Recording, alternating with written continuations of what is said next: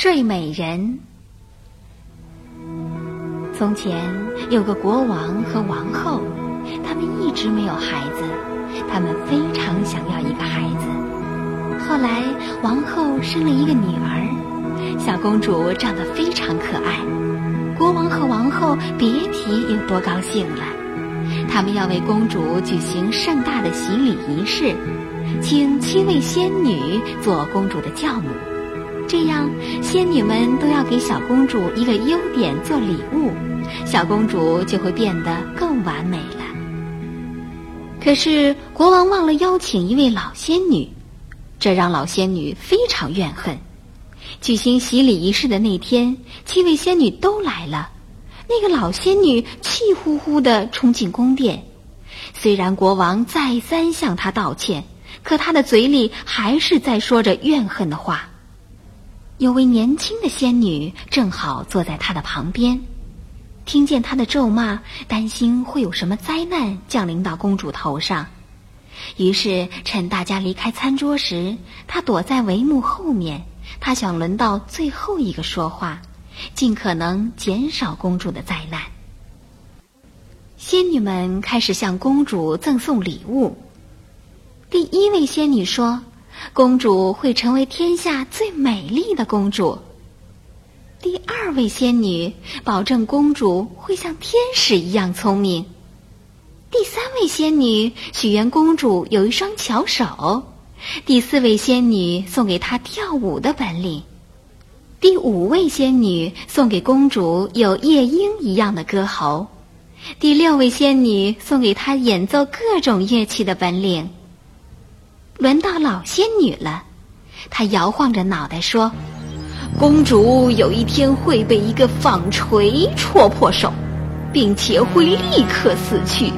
这就是我给公主的礼物。”这真是太可怕了，在场的人都哭了起来，国王和王后更是伤心的差一点要昏倒。就在这时，那位年轻的仙女从帷幕后面走了出来。大声地说：“国王和王后，请放心。虽然公主的手会被纺锤戳破，不过公主不会死，她只是要熟睡一百年。一百年以后，会有一位王子来唤醒她。我本来想送给她一个优点，现在只好让她减少一点灾难了。”老仙女没想到会有一位仙女来改变她的咒语，气愤地飞走了。国王害怕公主真的会被纺锤戳死，就发布了一道命令：禁止任何人用纺锤纺纱，也不准任何人家里有纺锤。谁要是违反，就要处以死刑。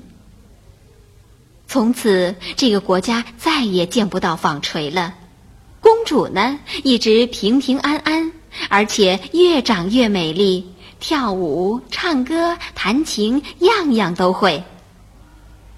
公主长到十六岁了，国王和王后差不多已经忘记了那个老仙女的咒语。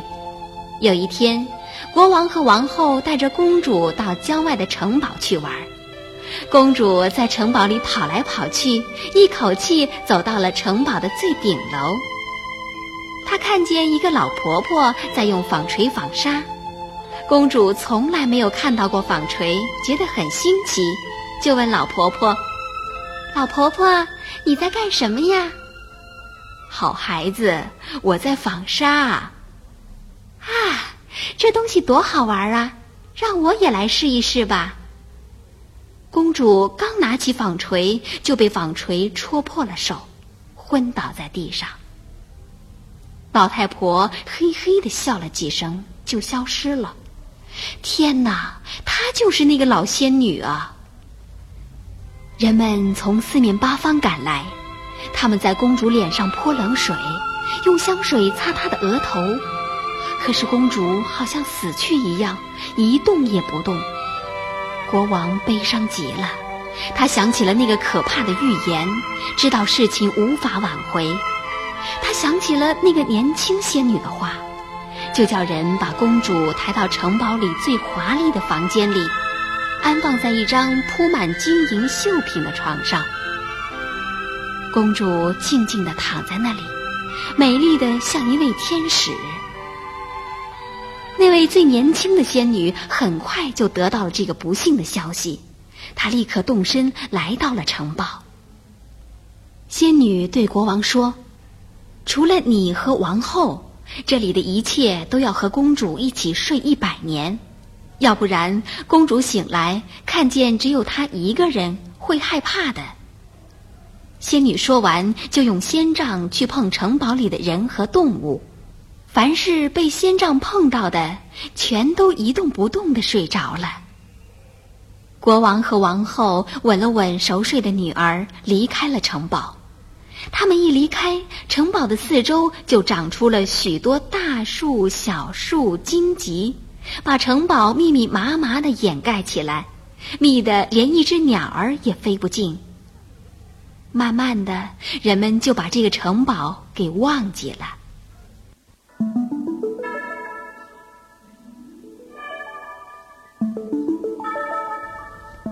过了一百年，有个王子来到城堡附近打猎。王子爬到一棵大树上，发现了这座城堡。王子骑着马向城堡走去，那些大树和荆棘在他面前分开了。他走过后，树木立刻合拢起来。他的随从们都被隔得远远的，只剩下他一个人不停地往前走。王子走进城堡，看见地上躺着许多人和牲口，看得出来他们只是睡着了。旁边的酒杯里还剩着几滴鲜红的酒，好像他们是在喝酒时突然睡着的。王子觉得非常惊讶，就继续往里走去。王子走进一间金碧辉煌的房间，看见了熟睡的公主。她的全身闪耀着美丽而神奇的光彩。王子握住了公主的手，跪在她的床前呼唤她：“公主，公主，快醒醒啊！”公主真的醒来了，她亲切地望着王子：“王子，是您吗？我等您很久了。”王子一听，高兴极了。他们俩就像认识了很多年的老朋友一样，说呀说呀，永远也说不完。公主一醒来，整个城堡的人都醒来了。他们像一百年以前一样，每人忙着干自己的活儿。